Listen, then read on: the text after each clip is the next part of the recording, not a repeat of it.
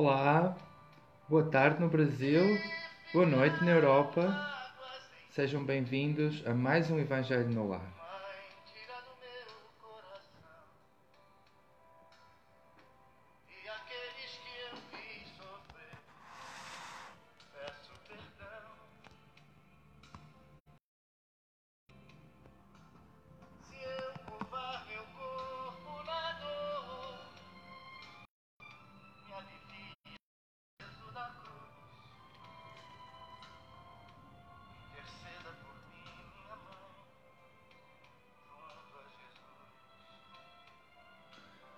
Vocês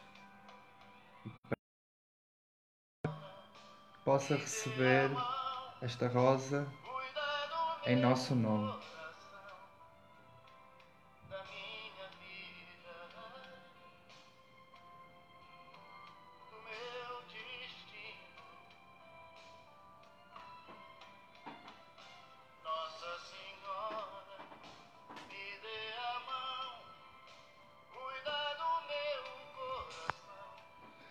Sejam todos bem-vindos. Palmira, Ana Gomes,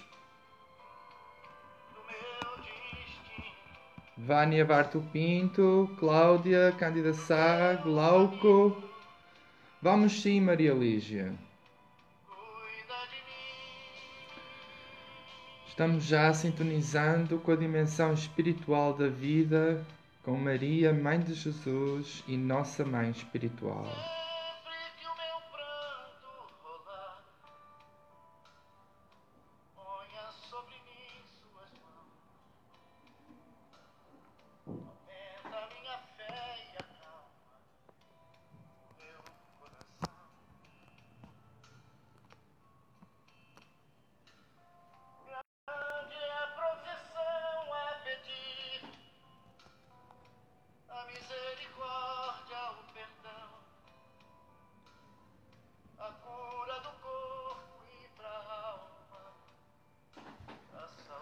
Deise Regina.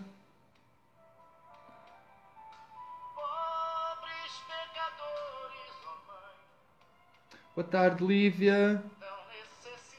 Cristina da Cis Lemos, Lemos Luzia Real,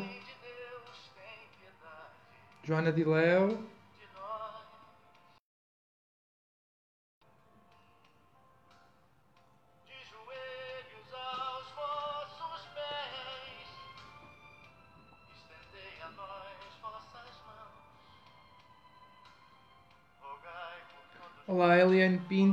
boa tarde.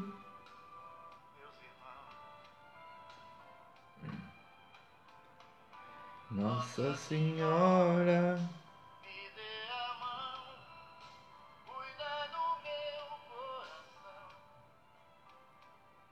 Que assim seja, Ana Gomes, muito necessitados.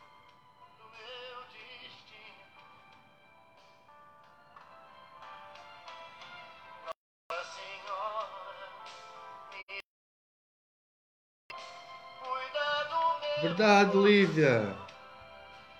Temos aqui estas rosas girando para cada um de vocês, para Joana da Ângeles, para Maria de Nazaré,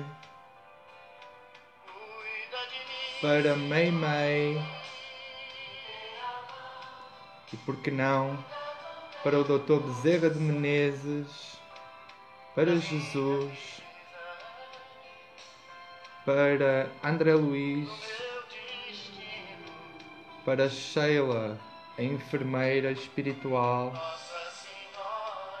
possam receber esta nossa singela lembrança.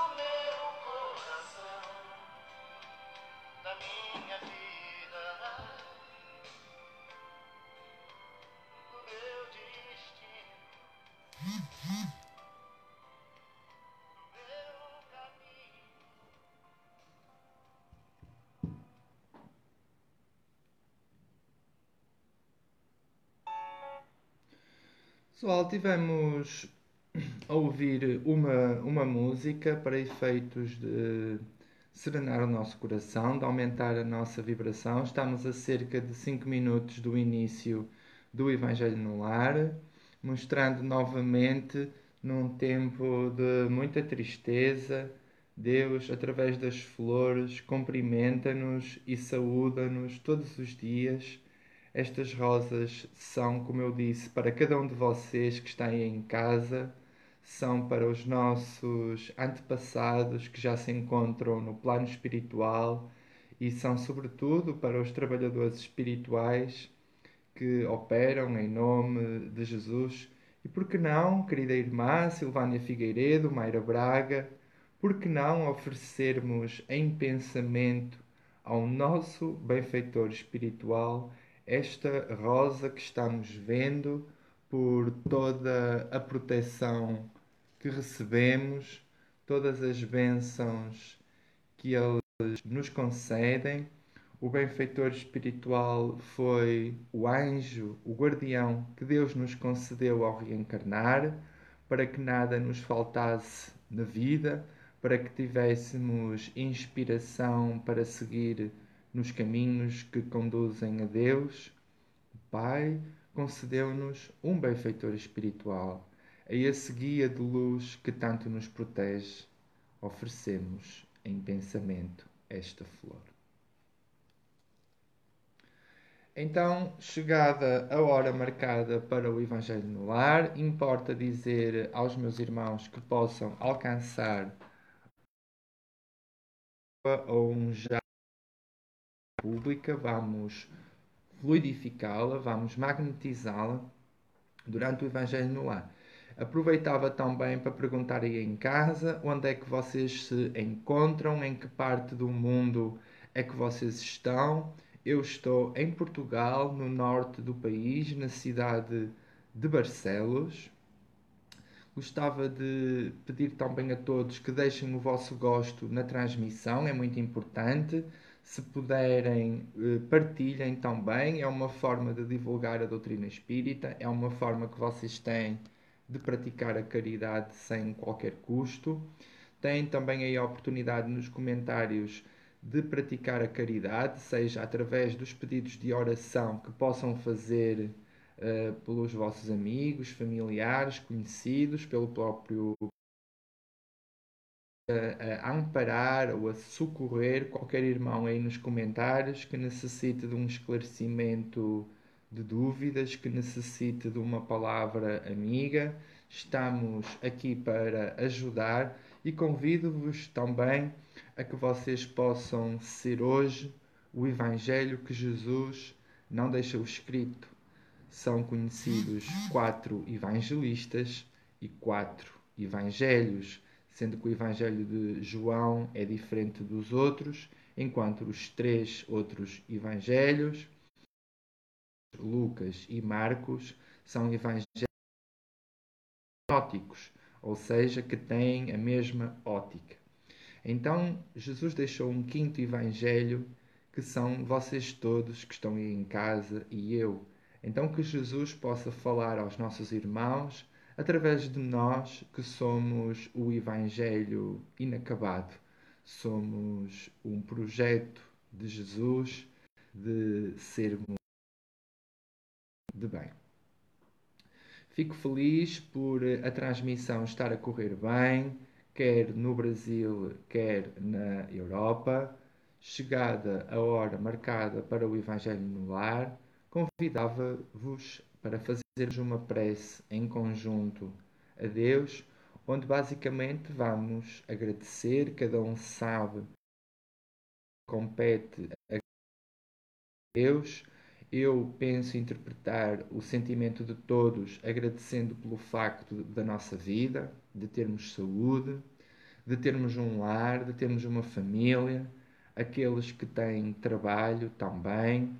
Isso é uma fonte de, de muitas bênçãos, de muita gratidão a Deus. Depois, louvar a Deus, reconhecer o Pai como o Senhor das nossas vidas, o Supremo Arquiteto do Universo, aquele que tudo sabe, que tudo vê, que nada se lhe pode esconder, é esse Pai de amor e de misericórdia, com tanta compaixão por nós, lembramos-nos deste momento para o saudar, para lhe dizer que, que o amamos muito e para lhe pedir, no fundo, que permita que Jesus e os bons espíritos que operam em seu nome estejam junto de nós durante o Evangelho no lar, seja na doutrinação de algum irmão espiritual que esteja sofrendo, que esteja precisando de esclarecimento, seja. Hum, eu penso aqui que o som estará bom na origem, estamos com o som no volume máximo, talvez algum problema na transmissão. E portanto, como eu estava a dizer, que Deus permita que Jesus e os bons espíritos se façam presentes neste momento tão importante em nossas vidas, um momento mais transcendental e mais importante eh, da nossa semana. Assim, com a autorização de Deus e de Jesus, dávamos por aberto o nosso Evangelho no Lar de hoje. Quanto a recomendações de leitura, que é assim que começamos o Evangelho no Lar, hoje temos um livro de uma autora não muito conhecida, mas muito boa, uma excelente escritora, que é a Zilda Gama e ela traz-nos aqui um romance muito bom, de ótima leitura, de uma leitura muito fácil, que é o romance chamado Do Calvário ao Infinito, eh, psicografia do grande escritor Vitor Hugo. E lemos o seguinte na contracapa, caso vos possa suscitar algum interesse este livro.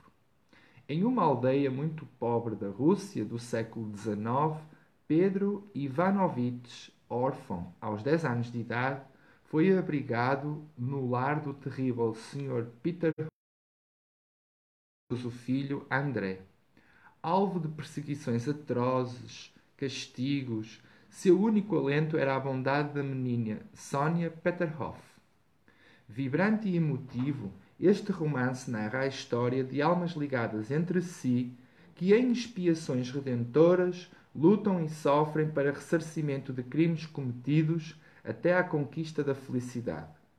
Há em toda a obra um sopro de eternidade, de consolo aos sofredores, de exemplos de esperança e de certeza na justiça divina, agindo por meio da lei de causa e efeito. Sabemos que o estudo da doutrina espírita se deve começar pela codificação e, seguidamente, pelos livros de Chico Xavier, de Divaldo Franco, Ivone do Amaral Pereira, Leão Denis. Mas para aqueles que alegam dificuldade na leitura dos livros espíritas, mais de caráter científico e que gostam mais de ler romances, aqui fica uma excelente recomendação de leitura através de um escritor que nos, digamos assim, se dirige a nós a partir do plano espiritual, um escritor consagrado na Terra, que recebeu muitos prémios literários, dispensa apresentações, o grande escritor francês Victor Hugo, autor de, obra, de obras tão, tão formidáveis perdão, como o, Os Miseráveis, que deu origem a um filme, ou também o épico romance 1983. Passaríamos de seguida para a leitura do nosso livro de mensagens inicial de estudo do Evangelho. É um livro que também recomendamos. É o livro Pão Nosso, escrito por Emmanuel através da mediunidade de Francisco Cândido Xavier. E hoje sorteamos para nosso estudo e reflexão a mensagem 131, que tem o título O Mundo e traz-nos uma fala constante de Marcos 15, 32. O Cristo, o Rei de Israel, deixa agora da cruz para que o vejamos e acreditemos. Emmanuel comenta para nós. Por isso que são muito raros os homens habilitados à verdadeira compreensão da crença pura em seus valores essenciais. Encontramos os que injuriam o Cristo para confirmá-lo. A mentalidade milagreira sempre nadou na superfície dos sentidos, sem atingir a zona do espírito eterno, e, se não alcança os fins menos dignos aos quais se dirige, descampa para os desafios mordazes. E no caso do mestre, as observações não partem somente do populacho. Assevera Marcos que os principais dos sacerdotes, como os escribas, partilhavam dos movimentos insultuosos, como que a dizer que intelectualismo não traduz elevação espiritual. Os manifestantes conservavam-se surdos para a boa nova do reino, cegos para a contemplação dos benefícios recebidos, insensíveis ao toque de amor que Jesus endereçara aos corações. Pretendiam apenas um espetáculo. Descesse o Cristo da cruz num passe de mágica e todos os problemas anteriores estariam resolvidos. O divino interpelado, contudo, não lhes deu outra resposta além do silêncio, dando-lhes a entender a magnitude possível ao propósito infantil dos inquiridores.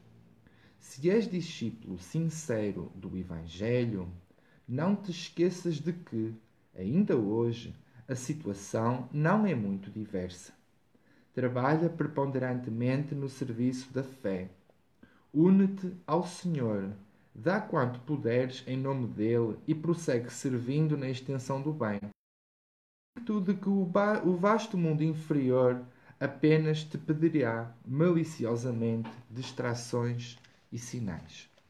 Ou seja, nesta mensagem, nós lemos que os sacerdotes e os escribas tentavam, digamos, o Senhor que estava na cruz, dizendo que acreditariam se o Mestre eh, descesse da cruz, mostrando todo o seu poder. Ora, Jesus remeteu-se ao silêncio, como que a demonstrar que eles não eram capazes a sua mensagem sublime. Nós assistimos a muita gente que procura o fantástico, que procura o fenómeno, que vai ao centro espírita à procura do milagre. Esquece-se que o milagre está dentro de nós. O milagre está no uso das nossas potências da alma, dos talentos que Deus nos deu e que muitos escondem, muitos enterram debaixo do chão, em vez de fazer multiplicar os talentos que o Senhor nos deu. Então, quando aqueles irmãos do mundo que nos querem fazer, fazer cair em tentação vierem com as suas brincadeiras, com as suas insinuações, com as suas injúrias, recordemos que o Cristo também as suportou. E não é uma questão de, de ser necessário que aconteça o fantástico, que aconteça o milagre. Muitas pessoas esperam fenómenos maravilhosos mas esquecem que está ao seu alcance, está no seu poder, serem eles o milagre que tanto reclamam ao plano espiritual. O milagre da boa vontade, o milagre da fé, o milagre da humildade. Então, pretendiam de facto os escribas e os sacerdotes um espetáculo, pretendiam que Jesus mostrasse todos os seus dons uh, espirituais, como se, se Jesus uh, quisesse passar um exemplo de, de orgulho ou de superioridade, rejeitou à vontade uh, de Deus e quando ele aceitou o martírio para melhor exemplificar as lições do perdão e, e, da fé e na crença na imortalidade da alma. Então, quando nos pedirem provas da nossa mediunidade, quando nos pedirem provas de, do nosso Mestre, de Jesus, quando nos pedirem provas da existência do nosso benfeitor espiritual, recordem que a maior parte das vezes, mesmo que lhes apresentássemos essas provas, eles arranjariam outro motivo de fugir ao serviço, de fugir ao trabalho. E por isso a solução não é convencer as pessoas a aderir à nossa fé. A situação aqui é muito antes de dar o nosso exemplo e, através do nosso exemplo, quem quiser de boa vontade seguir a nossa fé que a siga. Lembrando sempre que o mais importante é o amor que temos no coração, são os gestos que praticamos e não as palavras que saem da nossa boca. As palavras leva-as o vento, como diz o povo.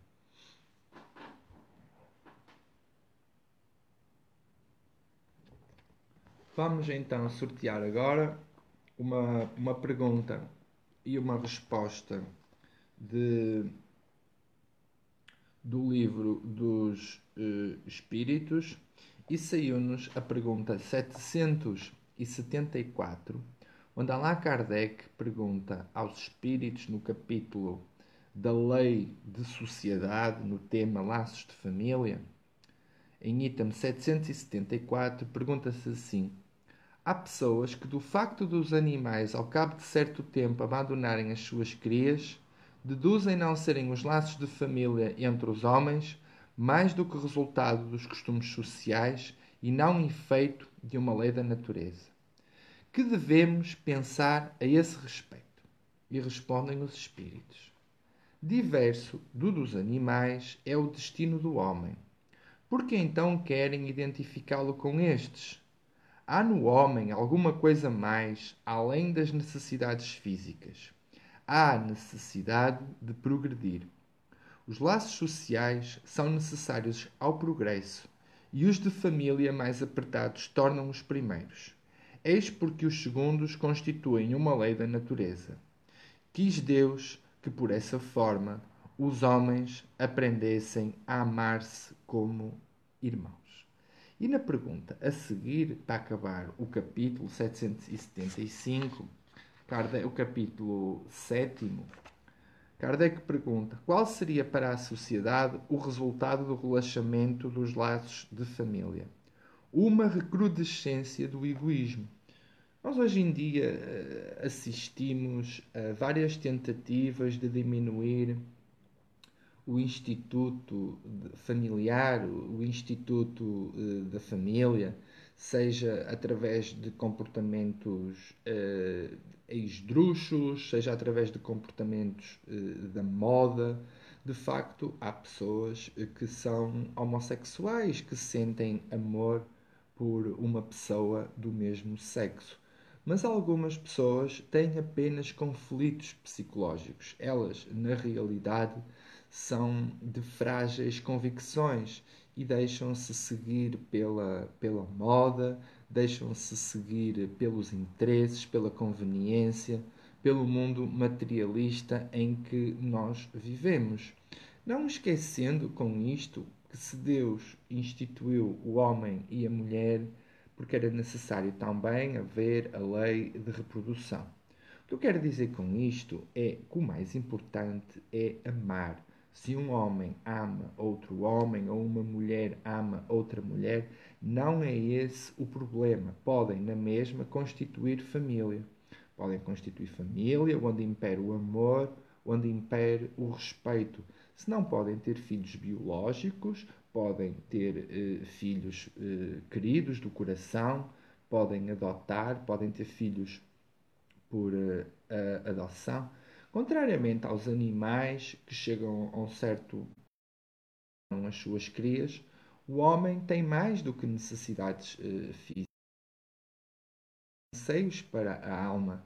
E sabemos que Deus, nosso Pai, convoca os espíritos através da reencarnação a viver na família. E daí ao ponto de se dizer que das poucas coisas que nós não podemos escolher é a família em que reencarnamos e o dia da nossa morte. Daí-se dizer também que os amigos são a família que Deus nos eh, permitiu escolher. Por sua vez, a família são os amigos que Deus nos impôs. Há na família algumas pessoas que se dão muito bem, há algumas pessoas que se dão muito mal. Isto tem o seu motivo em vidas passadas. Quando nós temos sérias inimizades e sérias antipatias e conflitos entre a família, significa que já há aqui situações que vêm de vidas passadas e que é necessário ultrapassar. Quando nós nos damos muito bem com a nossa família, significa que nós já somos companheiros de caminhada, já nos ajudamos há, há várias vidas. Família, estamos a encontrar velhos amigos de vidas passadas.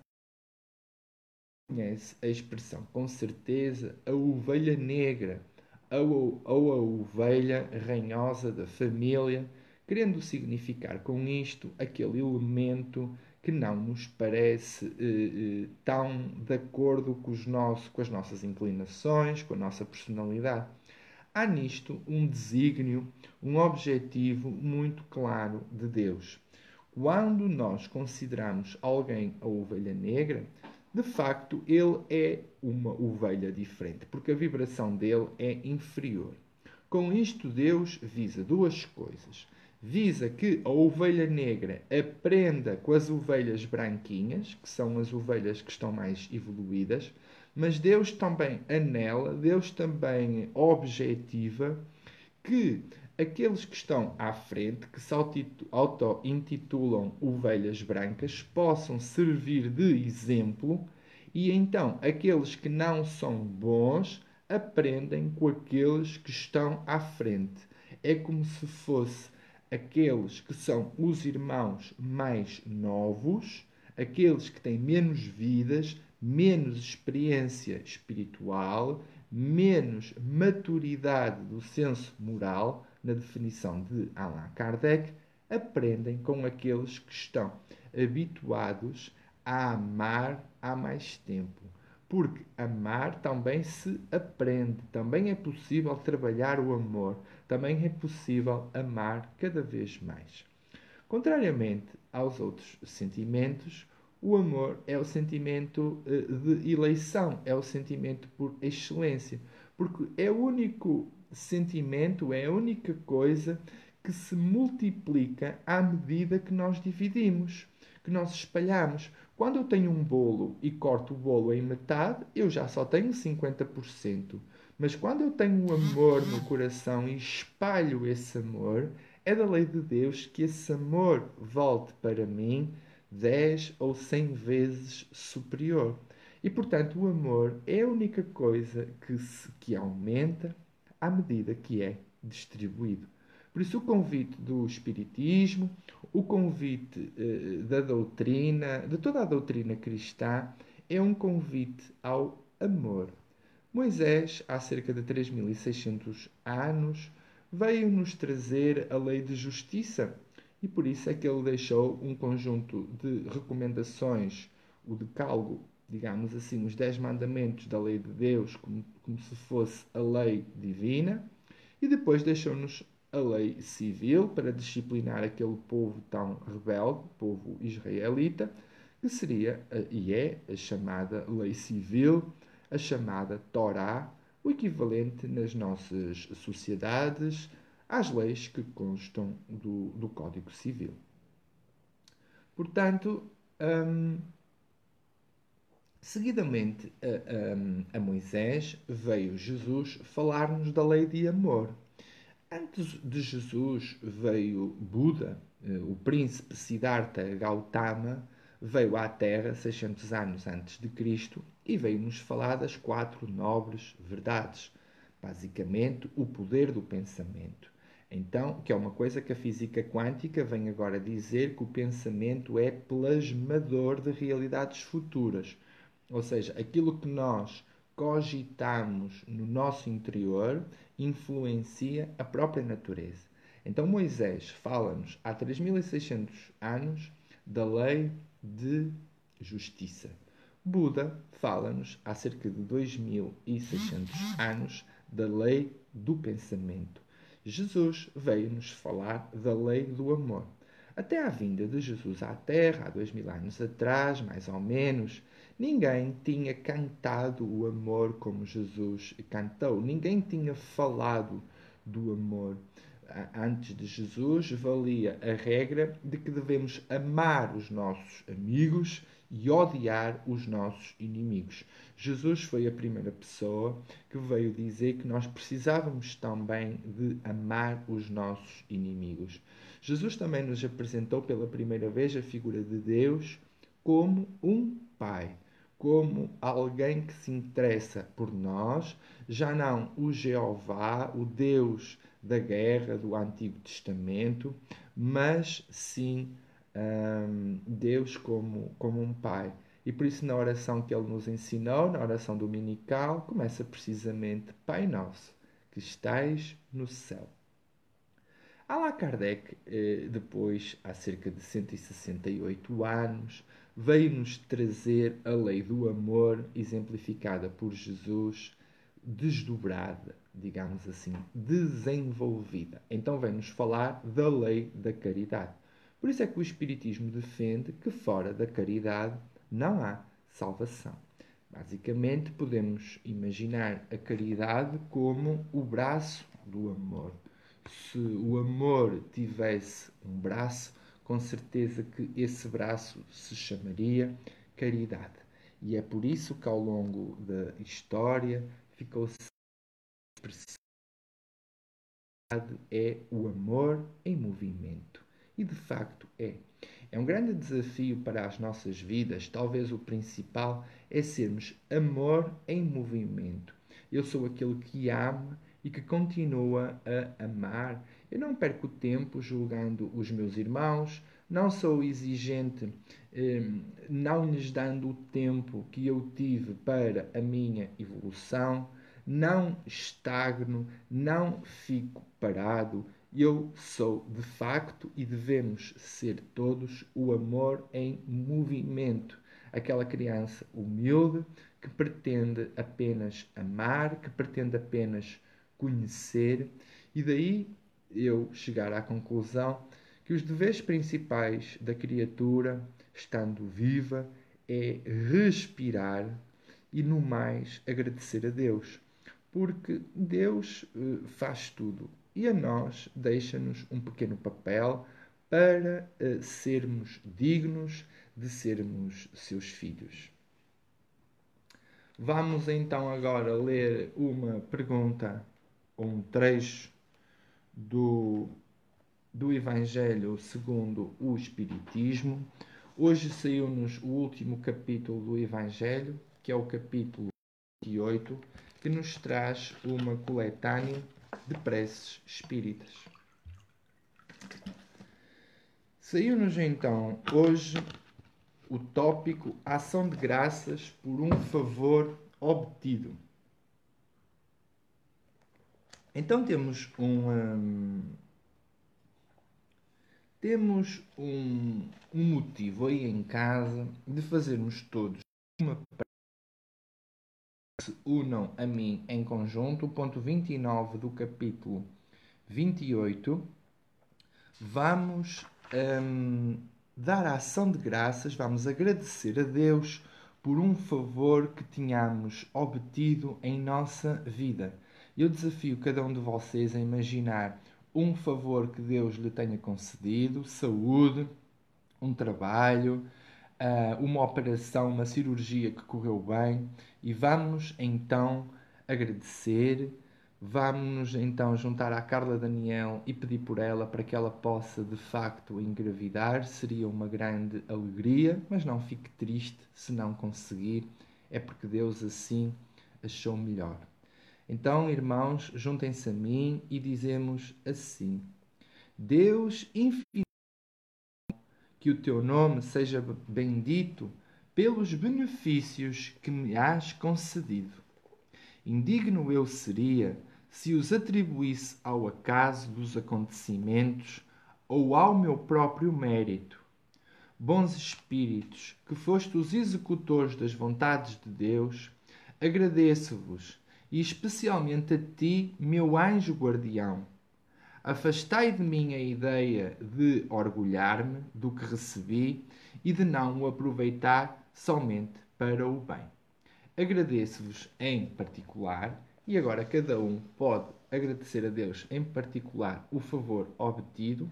Se não souber, pode-se juntar a mim e eu agradeço pela saúde dos meus pais e do meu, do meu irmão e restante família. Agradeço também pela saúde dos meus amigos, de todos os meus conhecidos.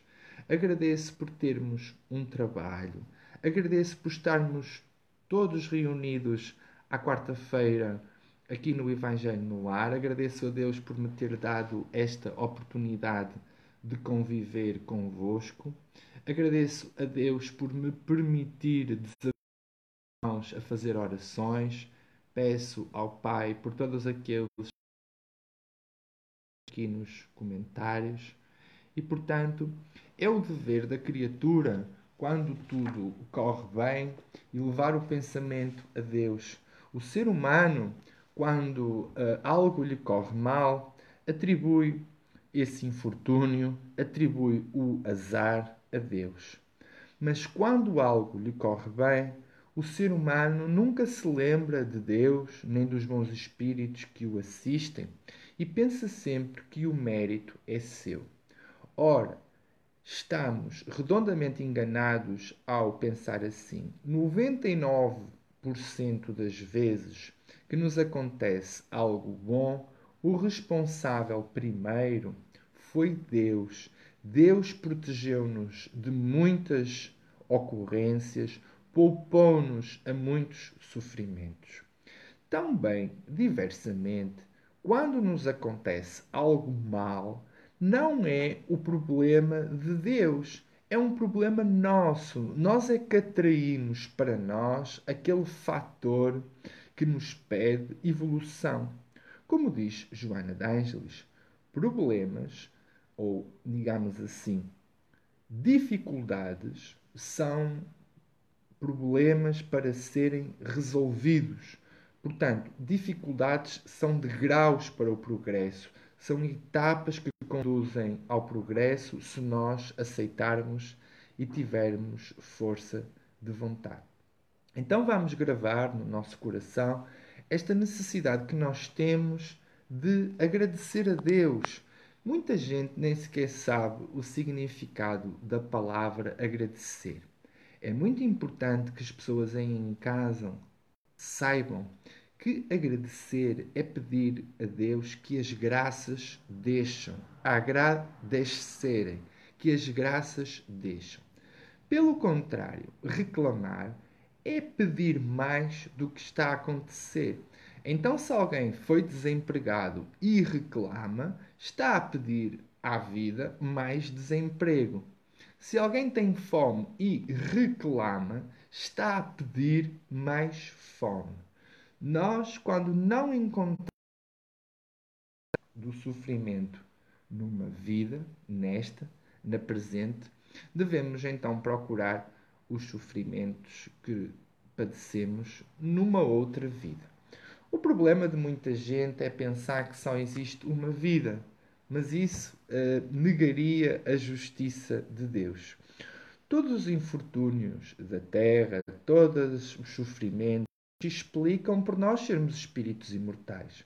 Não é a primeira vez que nós estamos aqui e seguramente também não será a última vez que reencarnamos. Muita gente pede para como fazer regressão de terapia a vidas passadas, esquecendo que se Deus escondeu uh, quem nós fomos, foi por um motivo ponderoso. Então o objetivo é nós nos concentrarmos em ser pessoas melhores. Olhando para o nosso comportamento hoje, nós temos uma ideia de quem fomos no passado.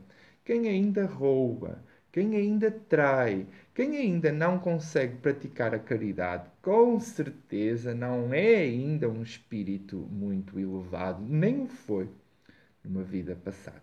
Mas está ao nosso alcance ser uh, um espírito de luz, ser um espírito elevado. Para isso temos que trabalhar, temos que estudar, temos que praticar. E é esta a bênção do Evangelho no lar as pessoas, ao fazer o Evangelho no lar, estão a sintonizar com Jesus e com os bons espíritos, como que a dizer: Mestre, faz-te presente em minha vida, toma conta do, do meu destino, ajuda-me, que eu não sei mais como fazer, não aguento mais sofrer sozinho. Então, foram estas as explicações que tínhamos hoje para o Evangelho uh, no Lar. Espero que tenham gostado. Vamos agora uh, proceder à fluidificação da água. Podem alcançar o vosso copo com água e servir, quem ainda não tiver servido.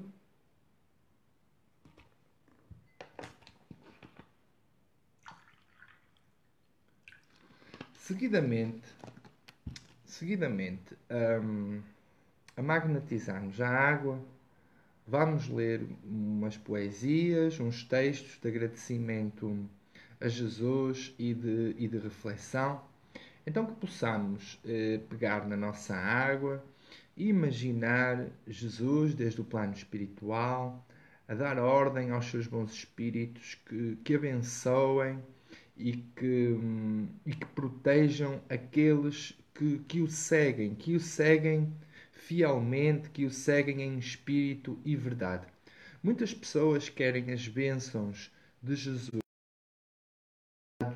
para tornar a pecar, querem ser curados, mas não querem ser saudáveis para ser saudável. Então nós vamos pedir a Jesus que impregne esta água os seus bons fluidos com as suas vibrações de paz e de cura, para que esta água, ao adentrar o nosso organismo, possa levar consigo o que nós precisamos para ser pessoas melhores, para termos melhor pensamento. O S primeiro é o espírito. Então, se nós alimentarmos, se nós nutrirmos o nosso espírito, com certeza, subsequentemente, o nosso corpo também será beneficiado. Então, em nome de Jesus, que o Mestre a água que vamos tomar com tudo o que seja necessário à nossa saúde física. Que assim seja.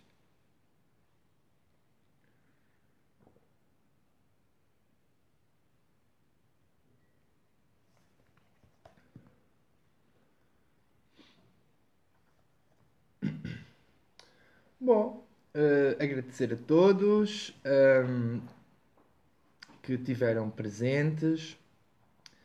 Um, ehm, podemos agora. Eu tinha selecionado aqui uma poesia para, para falar hoje, por causa de quando eu fiz o convite para o Evangelho no Lar, Algumas pessoas viram, no Brasil ainda era de manhã cedo, aqui na Europa já era um pouco mais tarde, mas há um galo que estava sossegado e que quando eu fiz o convite, o, o galo começou a cantar. E eu tenho uma poesia que fala no galo a cantar e que resolvi trazê-la. Deixem-me só encontrá-la. Informar as pessoas que estão perguntando, uh, penso que foi a graça, qual é o horário do Evangelho no Lar em Brasília? É sempre às quartas-feiras, às 16h15, mas para começar às 16h30, e às 20 horas e 15 em Portugal, horário de Lisboa.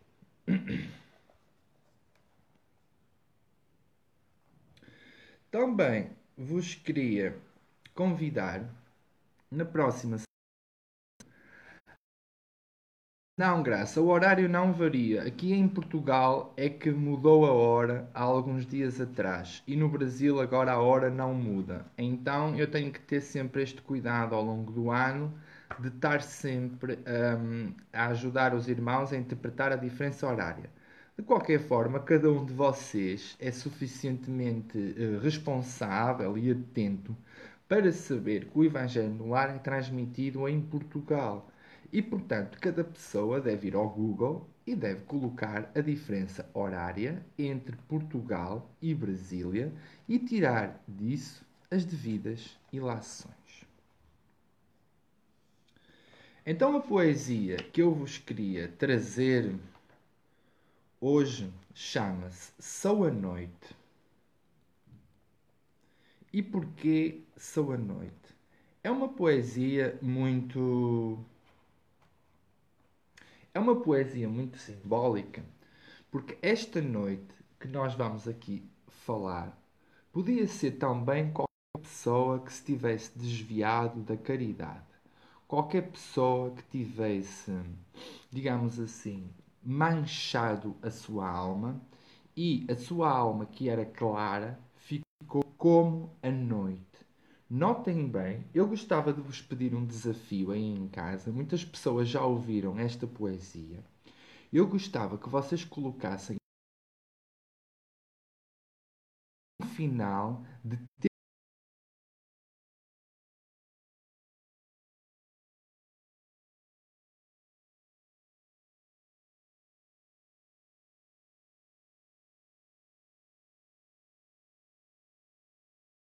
poesia.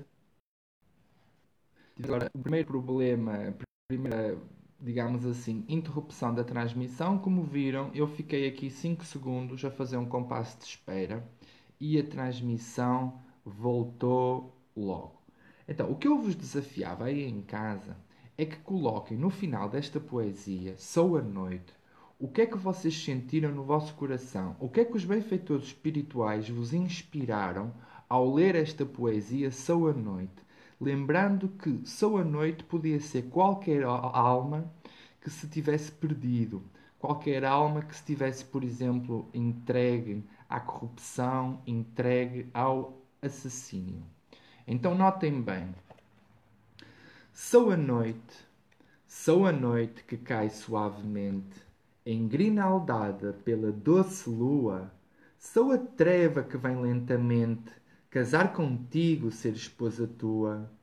Trajo crepe e alabastro, no rigor todo noturno, são um fato abstrato que visto um dono soturno. Fui convidada para um festim onde se leva a túnica nupcial. Todos olharam para mim por vir trajada desigual. Para minha surpresa dolorosa, não tinha o necessário convite Fui densa, fria e tenebrosa. Em tudo quis dar o meu alvitre. Fui escrava de um senhor chamado Príncipe do Mundo. É o escuro ego que causa dor, que me conduziu ao fundo. Por ter escolhido o amo errado, hoje sou a noite escura da alma. Optei por um bezerro dourado, em vez do cordeiro que acalma. Tenham dó da minha sina. Estou cansada para lutar. Fui impiedosa assassina. A luz do mundo vai-me cegar. À exata hora do ângelus, com os galos a cantar, chegou o sol que é Jesus para da treva nos livrar. Então eu desafiava cada um de vocês a colocar aí um comentário ou uma frase um, que resumisse esta poesia da Sou a Noite. Eu vou tentar ajudar dizendo que Sou a Noite é uma pessoa que foi criminosa, uma mulher que manchou a túnica nupcial. Sou a Noite também pode o, o ego, e há uma coisa que nós temos a certeza. À exata hora do Ângelus, para quem não sabe qual é a hora do Ângelus, a hora do anjo, que o anjo Gabriel apareceu a Maria para lhe anunciar a vinda do Messias. A hora do Ângelus é, para o que nos interessa, às 6 horas da manhã. Os sinos também dobram ao meio-dia e às 6 da tarde para assinalar a hora do Ângelus. Então, à exata hora do Ângelus, com os galos a cantar, às seis da manhã, nasceu o sol de Jesus para da treva nos livrar. Jesus é o Mestre que configura para nós um sol que dissipa as nossas trevas interiores. Esta poesia dizer que nós não devemos ser a noite, nós não devemos ser o criminoso, nós não devemos ser o ego devemos é entregar-nos ao sol que nos aquece e que nos ilumina, que é Jesus. Para a pessoa que estava a perguntar sobre o Centro Espírita do Barreiro, eu não consigo responder às perguntas enquanto estou a, a ler, mas por acaso eu consegui ver essa pergunta. Eh, o Centro Espírita chama-se, eh, se colocar no Google Centro Espírita no Barreiro, do Sr. Amilcar Escolástico, vai encontrar de certeza ou então entre em contacto privado comigo no fim da transmissão que eu passo-lhe as direções GPS do, do centro. Portanto, eu vi agora, um, ainda estamos 100 pessoas online. Eu não sei se vocês querem ouvir mais uma poesia uh, ou podemos também uh, terminar a transmissão ouvindo uma para relaxarmos. Eu hoje vi a minha amiga Rita Silva aí nos comentários a falar no papel dos avós. Nós temos uma poesia aqui no livro Espírito Poético dedicada aos avós, com o título uh, Avós, Pais a Dobrar. E eu vou dedicar esta poesia número 63 a todas as pessoas que já são hum, avós e, sobretudo, à Rita Silva, que me deu a inspiração de falar na poesia dos avós. Hum, como sabem, eh, Jesus também é avós. Esta poesia narra a história dos avós de Jesus. Pouca gente uh, sabe quem foram uh, os avós de Jesus. Então eu passo a adiantar que foram Ana, a sua avó, mãe de Maria, e Joaquim.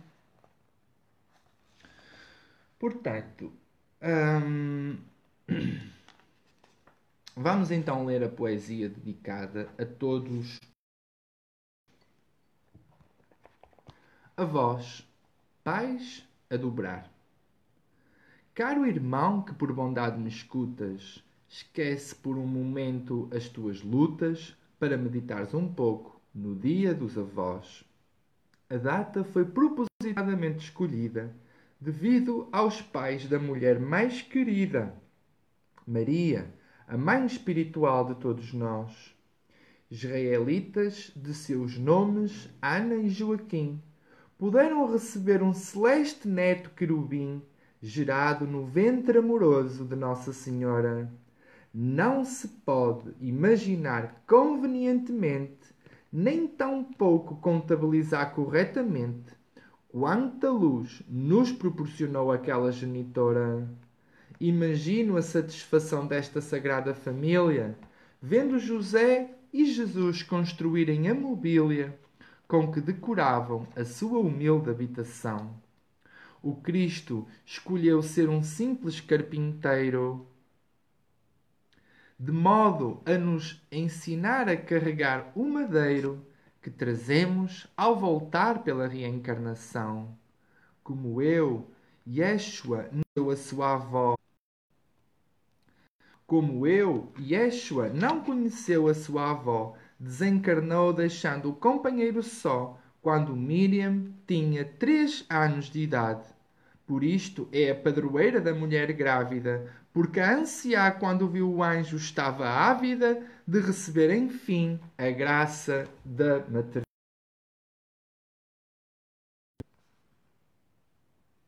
É tão bom ter um ternurento netinho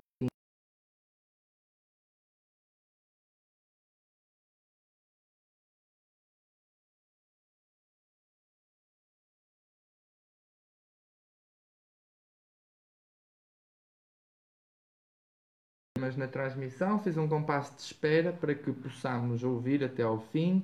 É tão bom ter um ternurento netinho embalando-o com amor e carinho para suavemente o adormecer nos braços.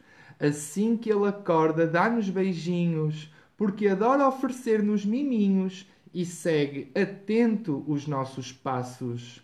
Ó lindo menino que nasceste em Belém e que aqui na terra fizeste tanto bem, abençoa os meus avós desencarnados. Tenho imensas saudades de os abraçar. Deixa-os ficar por perto de mim ao reencarnar. Diz-lhes que são, pelo neto, muito amados. é isto que eu queria que Deus dissesse aos meus saudosos avós, que são pelo neto muito amados. Dizer que a penúltima estrofe, o penúltimo sexteto, foi criado quando a Vera Lúcia da Silva estava para ser avó, quando a sua filha estava grávida do seu netinho Nicolás, e por isso é que diz assim aqui: é tão bom ter um ternurento netinho, embalando com amor e carinho, para suavemente o adormecer nos braços. Assim que ele acorda, dá-nos beijinhos, porque adora oferecer-nos miminhos e segue atento os nossos passos. As crianças estão atentas ao que os fazem e ao que os avós fazem. Tentar enganar uma criança porque as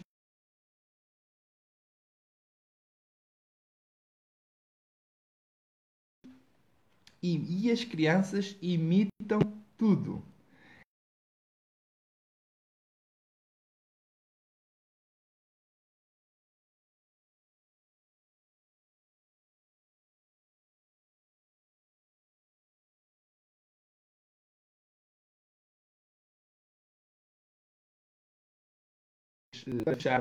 Estamos a ter uns problemas de transmissão. Eu procuro levar isso. É, é um pouco complicado quando a transmissão uh, começa a falhar, mas, mas são as condições que, que temos.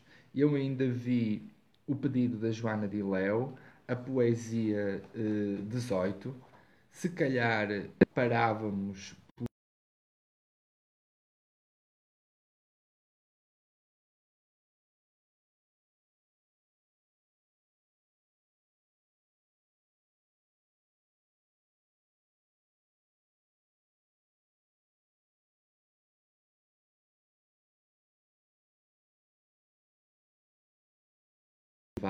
Eu vou fazer os possíveis para ler a poesia 18 à Joana de Léo. Ela diz que se relaciona com o momento que estamos vivendo e eu também acredito que sim.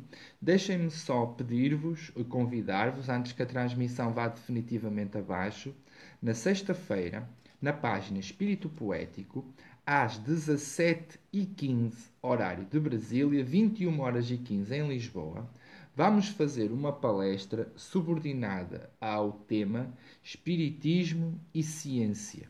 Estão todos convidados a, assistir. Vou fazer o, o meu melhor para vos levar uh, o conteúdo do que é a relação entre a ciência e o espiritismo. Adiantando já um pouco, sabemos que o espiritismo, segundo Allan Kardec, tem três partes uma parte, o Espiritismo é ciência, designadamente através do estudo da mediunidade.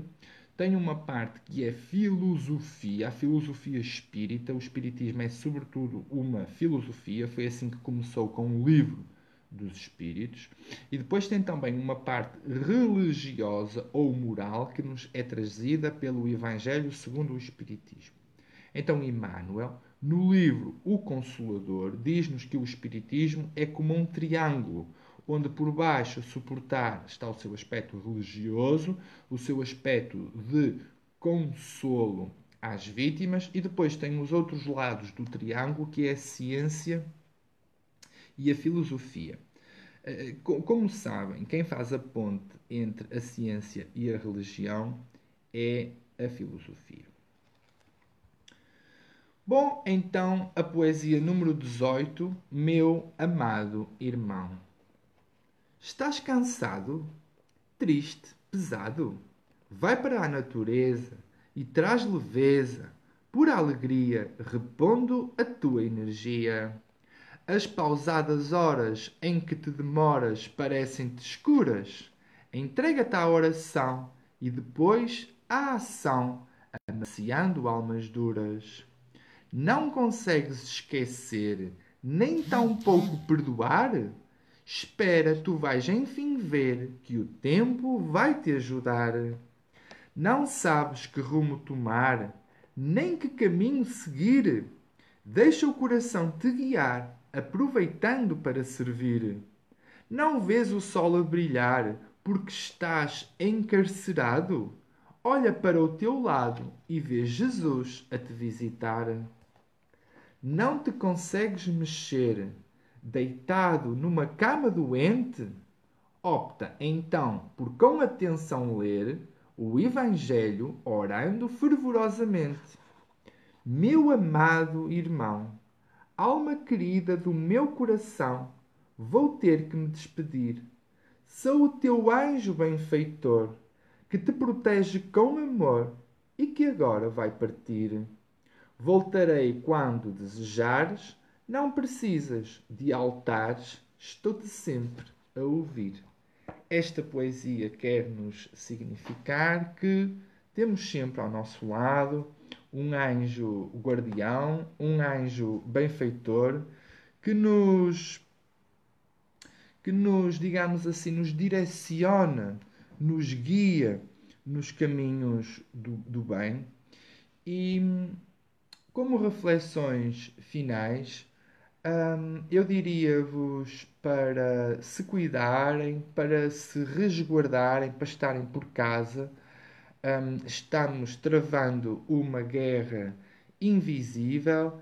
Um, este vírus é um inimigo silencioso, é um inimigo como. É um inimigo como nós não estamos habituados a enfrentar e por isso é que é tão importante orar. É tão importante unirmos as mãos, unirmos os nossos pensamentos.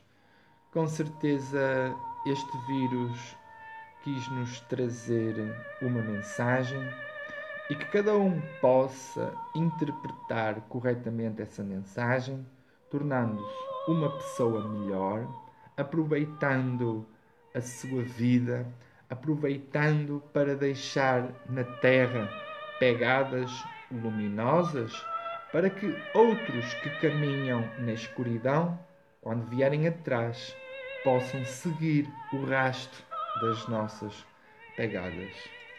Deixaríamos então a tocar a música Ave Maria de Schubert, lembrando novamente as rosas para cada um de vocês, girando um, as rosas que são também para Maria, as rosas que são também para Joana de Ângeles. Vamos deixar a música tocar, estejam à vontade para ir saindo. O Evangelho no lar terminou. Não deixem de partilhar o Evangelho. Se ainda não deixaram um gosto na transmissão, deixem, é muito importante. Passem também na página Espírito Poético se quiserem ler mais poesias e encontrarem mais alento no vosso coração. Estas rosas têm, por acaso, uma das minhas cores favoritas em rosa. Eu vou aproximar para que vejam bem como ela é bela. Que cores belas têm estas flores. Não tenho ouro ou prata para te dar, mas felizmente ainda uma rosa te posso ofertar. Uma rosa cheirosa, a ti que tens a alma bondosa. Nunca te esqueças de quem vive em sofrimento, sem luz, afastado de nosso Mestre Jesus, que a todos conduz. Por aqueles que estão na maior solidão, por aqueles que têm peso no coração, nós apresentamos a Deus a nossa vibração. Que eles tenham força e coragem, que saibam que tudo passa. Estamos profundamente emocionados e gratos por mais um Evangelho no Lar. Estamos praticamente 100 pessoas ainda online. Eu estou aqui para servir, gosto muito do que faço. como eu digo numa poesia, eu faço aquilo que gosto mais. Trabalho com os espíritos imortais na divulgação do Evangelho de Jesus. Não conheço nada mais gratificante, nem que torne a alma tão brilhante como ser intermediário dos seres de luz. Beijos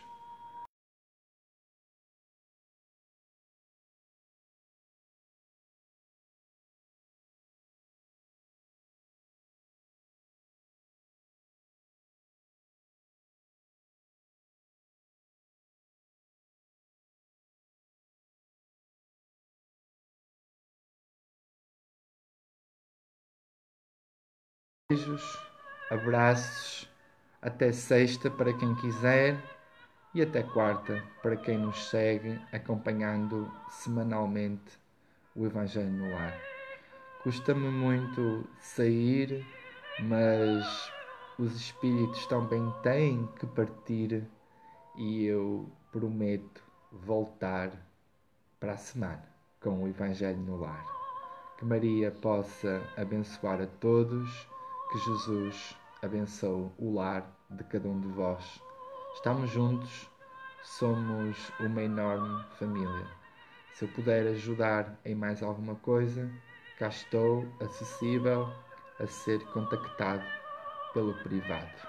Um abraço ao Glauco, à Ana Martins, à Joana Diléu, à Luzia Raiol e a todos. Muita paz.